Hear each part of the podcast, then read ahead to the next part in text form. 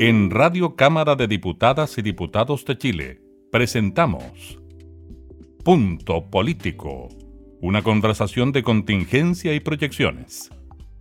Conduce la periodista Gabriela Núñez. Hola, ¿qué tal? ¿Cómo están? Bienvenidas y bienvenidos a una nueva edición de Punto Político. Conversamos con los representantes de la Cámara de Diputados y Diputados que tienen que ver con la organización propiamente tal del trabajo legislativo. En esta oportunidad hablaremos con un jefe de bancada, el de Renovación Nacional, el diputado Leopoldo Pérez, a quien le damos la más cordial de las bienvenidas. ¿Cómo está, diputado? Muchas gracias por recibirnos.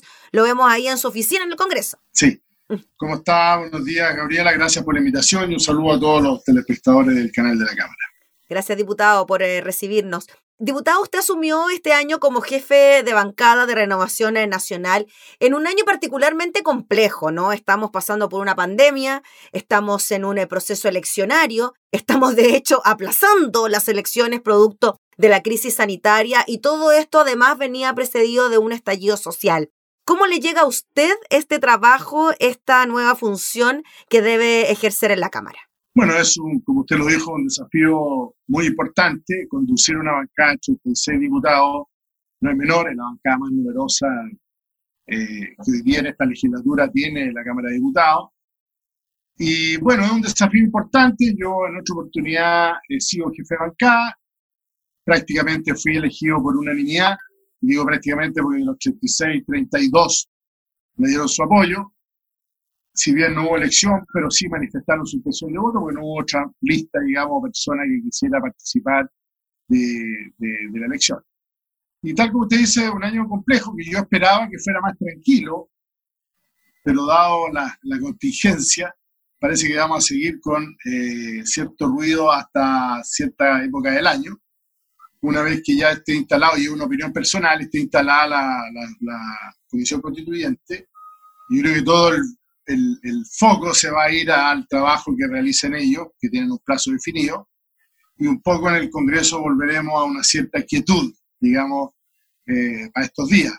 Pero mientras no suceda eso, la verdad que vamos a seguir, tal como usted lo dijo, con un poquitito movido la actividad acá en, eh, en el Congreso. Diputado, usted lo decía, usted lidera la bancada más amplia del Congreso, la bancada de Renovación Nacional, y podríamos decir también una de las bancadas más variadas, ¿no? Tenemos grupos que son un poco más conservadores, otros un poco más liberales, algunos votaron por el apruebo, otros votaron por el rechazo. ¿Qué significa para usted liderar a un grupo tan diverso de políticos, pero que, claro, en algún momento tienen un eh, sentido común, ¿no? Y que siguen perteneciendo a, un mismo partido. Sí, la verdad que es bastante difícil, sobre todo en estos tiempos de, pandemia, sobre todo.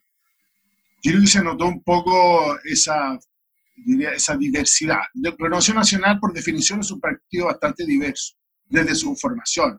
El año 1987, 1987 concurrieron personas desde el radicalismo, personas de la de los, partidos más conservadores, personas del ala más liberal, eh, de, distintos, de distintos ámbitos de la política nacional de la época y de, antes, digamos, y se forma este partido. Y este partido ya lleva más de treinta y tantos años y la verdad que no es fácil conducir ni al partido, me imagino a quienes han conducido el partido, ni tampoco conducir esta bancada, que además tiene un componente adicional que prácticamente el 70% son diputados nuevos. Y, eso le da una connotación distinta. Eh, hay gente muy joven, hay gente que viene por primera vez a la actividad política. Tenemos la mayor cantidad de diputadas, 10 diputadas en, este minuto de las 36. Y eso le da un, un, tinte distinto al trabajo, porque hay que tener, eh, digamos, la, la sapiencia, por así decirlo, como jefe de bancada para los distintos sensibilidades que hay al interior y también un grupo no menor de parlamentarias. las parlamentarias son bastante activas en nuestra bancada. y yo diría que en, el. Salvo, salvo, digamos, Marcela Sabat, que se fue, digamos, que ahora nos quedan nueve, eh, se fue al Senado, me refiero, eh, son todas nuevas. O sea, la única, entre comillas, y, la Paulina, digamos, que ya es su segundo periodo, pero, pero la verdad las cosas que en el fondo son nuevas y, vienen a, como a renovar un poquitito la actividad política. Entonces, hay que ir adaptándose, diría yo, a las miradas desde la identidad de género, desde un montón de cosas. Entonces, insisto, es, un trabajo un poquito agotador, diría yo, por, decirlo menos, pero en lo personal lo tomo como un desafío, mi último desafío, porque yo, este es mi último periodo como diputado, y por lo tanto quiero por lo menos dejar una buena impronta a los que van a venir más atrás en esta, en esta bancada y en este parlamento. Diputado, el hecho de que el trabajo sea mixto, presencial y telemático, dificulta, por ejemplo, la posibilidad de llegar a acuerdos, ya sea al interior del mismo partido, y ni imaginar lo que puede significar los acuerdos con el resto de las bancadas, tanto de gobierno como de oposición, a la hora de tomar decisiones del trabajo legislativo, temas administrativos, eh, urgencias a proyectos de ley, etcétera. Sí, mire, la verdad que usted tiene toda la razón. El punto que ha tocado dentro de todo este periodo de, la, de marzo, el año, fines de marzo del año pasado, el trabajo también para la Cámara misma eh, es complicado, porque no solamente están los parlamentarios del modo telemático, sino que también por razones sanitarias, el personal de la Cámara, etc., todo tiene que estar, eh, digamos, o, o trabajando telemáticamente, y eso, la verdad que eh, eh es engorroso, ¿ah? y llevar un ritmo. Ahora, respecto al trabajo legislativo, sí, porque no lo mismo estar presencial, que uno puede tener conversaciones directas mirándose a la cara, a la cara me refiero físicamente, y no a través de una pantalla de un dispositivo de, computación, digamos, un computador, o, entonces, o un teléfono muchas veces, pero eh, yo creo que en el tiempo se ha ido solucionando un poco. Ahora, sí induce errores a votación, porque de repente o no pueden votar, o no entendieron, o no escucharon, o se cayó en internet y de repente se quedan congelados, bueno, va a depender de la zona en que se encuentren, del lugar que se encuentren, y, eso hace difícil también para los que están telemáticamente y también para los que estamos presenciales, porque no podemos tener esa fluidez de información al interior de la bancada.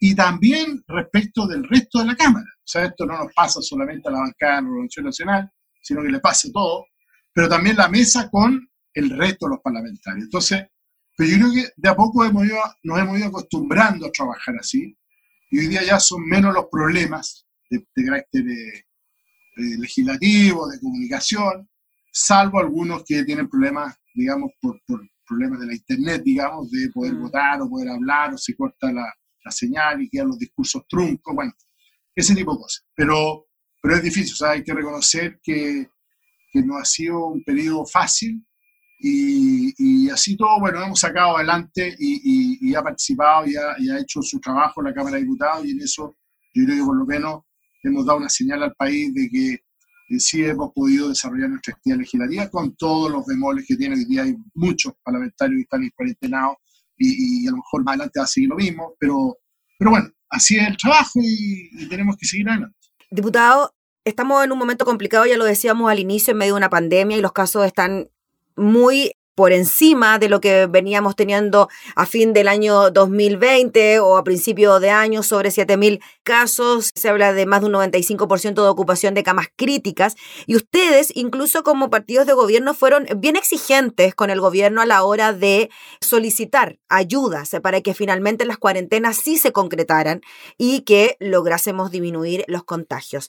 Con los anuncios que hizo el gobierno en materia de ayuda, bono clase media, préstamo solidario y 3.0, ¿usted quedó conforme? ¿Le gustaron las ayudas o sigue rondando por ahí la idea de un tercer retiro? ¿Cómo ve usted eso? A ver, es que yo quiero aclarar algo, Gabriela.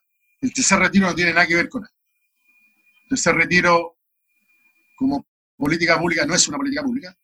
Eh, yo diría que ya es un, eh, un, tercer, hablar del tercer retiro es un despropósito tremendo que lo van a pagar las futuras generaciones digo las futuras, las más jóvenes, las que vienen atrás nuestras, y las cuales me incluyo, porque el costo para la sociedad, porque todo esto se paga con plata de todos los chilenos, esto no es que alguien mágicamente de un lugar X del, del gobierno, del ejecutivo de turno, abra una billetera y genere los dineros, los dineros son plata de todos los chilenos.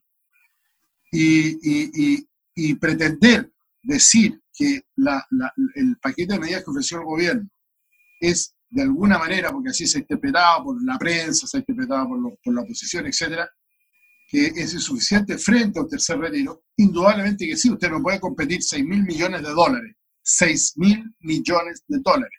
versus 20.000 o más, que significaría un tercer retiro. Con el agravante que un tercer retiro va a significar que vamos a saltar, y eso lo dijeron los expertos, en, eh, no solo expertos, sino las autoridades en, en, las sesiones que han habido en la Comisión de Constitución, vamos a saltar del orden a 4 millones y medio de personas que en los próximos 5 o 10 años, 5 o 10 años, los que les toque jubilar, van a ir de, de, inmediato se van a ir a prácticamente a la pensión básica solidaria. Entonces, eso significa que para poder financiar la pensión básica solidaria, vamos a tener que destinar una cantidad de recursos importantísimos del erario nacional para poder eh, pagar esas pensiones solidarias a esas personas que no estaban contempladas. Se suponía que la, con la reforma de pensiones, que es otro tema que quiero tocar después, esto debería empezar a, a bajar, digamos, y que las personas mantuvieran, me, explico, mantuvieran su, su nivel de ingreso desde el, desde el día uno de la jubilación hasta, digamos, el día de su fallecimiento. Entonces, no es comparable. O sea, hablar de, de que esto con, no es comparable, van por carriles separados, mm. yo creo que sería eh, digamos, muy equivocado, por decirlo suavemente, eh, pretender comparar esto. Ahora, yendo a la pregunta concreta suya, nunca los recursos van a ser eh, lo que uno quisiera, nunca. O sea, es como en las casas. O sea, nunca uno va a poder, digamos, destinar a un determinado gasto lo que, si los recursos son limitados. Ahora, yendo concretamente al bono clase media, esto va a alcanzar a más de 2 millones de personas de forma directa. Se incorporaron grupos que en el primer pago no estaban. Por ejemplo, todo lo que es lo, todo lo que trabaja en la industria de la gastronomía, turismo, etcétera, por, dar alguna, algunos ejemplos. Personas que están con, un sueldo de mínimo, salario mínimo de, 3, de 326.500 y 408.125 pesos. Muchos dirán, oye, ¿por qué 408.000? Sí, porque ese es el punto de quiebre, digamos, para que las personas no puedan obtener el IFE. ¿Me explico? O sea, aquí está todo relacionado. Entonces, toda la gente que no pueda tener el IFE y tampoco podía acceder a clase media porque tenía que justificar la caída de los ingresos.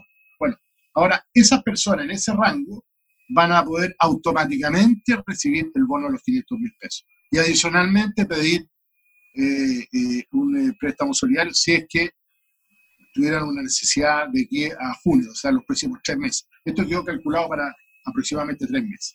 Entonces, eh, y las personas de más de 408 mil pesos hasta un millón y medio de pesos también reciben el bono de 500 mil pesos. ¿Dónde se produce la disminución? Entre un millón y medio y dos millones, que son un grupo muy pequeño de nuestra ciudadanía y son las personas más afortunadas desde el punto de vista de los salarios. Y... Disculpe, diputado, ahí se tiene que acreditar disminución en los ingresos para acceder al... A partir de los 408 mil, disminución, pero de un 20%. Sí y, y, y, eso se va a acreditar eh, más simplificadamente, o sea, no, se, se, tomó un periodo más corto, digamos, de comparación, y se van a utilizar las cotizaciones previsionales también. O sea, si la persona estuvo desempleada, si la persona le están imponiendo a partir de tal fecha por menos, o sea, todo se va a hacer online a través de una página de impuestos internos. Aquí no, no, no, no va a haber que ir a la municipalidad, ni a pedir ningún papel, ni, ni hacer cola, ni nada. Mm. Usted y incluso los municipios están preparados para ayudar a las personas que no se manejen, para que lo hagan eh, a través de la página de impuestos internos, para que no tengan que desplazarse tampoco, porque también se quiere proteger la salud de las personas.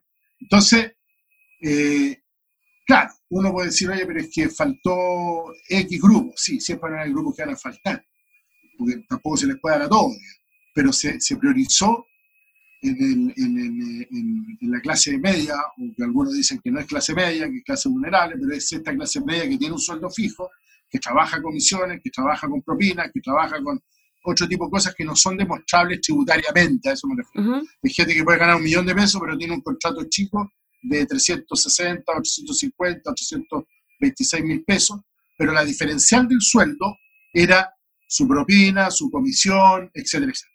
Entonces, eh, incluso pequeños empresarios que se autoimponían por el mínimo, pero ellos tenían otro retiro y por lo tanto, pero eso no lo pueden demostrar tributariamente. Entonces, toda esa gente, todo ese conjunto, que son más de 2 millones de personas, van a poder entrar a este eh, bono eh, una vez que lo apruebe el Senado.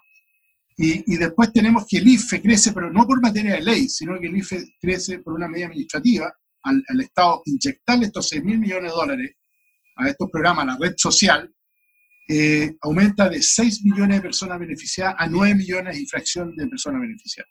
Es decir, vamos a llegar a más de 4 millones, casi 5 millones de familias. Porque a diferencia del bono, el IFE es por familia, grupo familiar. Se da tanta plata por integrante, integrante del grupo familiar. Acá no, acá es al RUT. Es decir, y el típico caso, un matrimonio, una pareja, eh, el cónyuge quedó cesante, la, la, la, la señora o, la mujer quedó con una rebaja en su salario y, y los dos pueden pedir. Los dos pueden ser, eh, digamos, sujetos del crédito, o sea, perdón, del, del bono. Los dos pueden postular. Y adicionalmente quedó establecido que si un grupo familiar que nunca ha hecho uso ni ha tenido ficha de protección social ni registro social de hogares, como se llama hoy día, basta con que informe a través del registro, informe a través del registro social de hogares cómo está compuesto su grupo familiar y va a tener hasta 250 mil pesos adicionales de bono. Si tiene niños menores de 18 años, si tiene un adulto mayor de 65 años, o si tiene una persona con discapacidad, o una persona postrada con alguna enfermedad, etc. Bueno, todos esos casos a esa, a esa, a ese, a esa persona que postula el bono puede tener un, complemento de hasta 250 mil pesos con el bono para, eh, eh paliar en parte las necesidades producto de, de las cuarentenas. Ahora, las cuarentenas, entiendo, a la autoridad sanitaria espera que sea lo más corto posible, o sea, no más allá de dos semanas. O sea, ya debiéramos ver algunas comunas a fines de esta semana, principio de la otra, que debieran a lo mejor estar volviendo al paso 2 seguramente va a depender del comportamiento de las personas. Y aquí, Gabriela, quiero hacer un llamado a través del, canal, digamos, la Cámara, eh, a la ciudadanía. La ciudadanía ha cooperado bastante poco, y eso es que es realidad. Usted ve la cantidad de permisos, estos de interés general, por dos horas, impresionante. O sea, el fin de semana tuvieron prohibido, y el día lunes, ayer, creo que fueron millones de permisos los que se pudieron dar, incluso la página de la comisaría virtual quedó absolutamente colapsada. Y yo me pregunto, si está el comercio con prácticamente un 90% cerrado, la oficina pública atendiendo por vía telemática, eh, eh, solamente están abiertos los supermercados o, las farmacias. La verdad, las cosas que, llaman la atención, llaman la atención un poquito la responsabilidad de algunos sectores de la población y de algunas comunas, como las que yo represento, que la verdad las cosas que no parece cuarentena. O sea, la cantidad de gente en la calle es impresionante.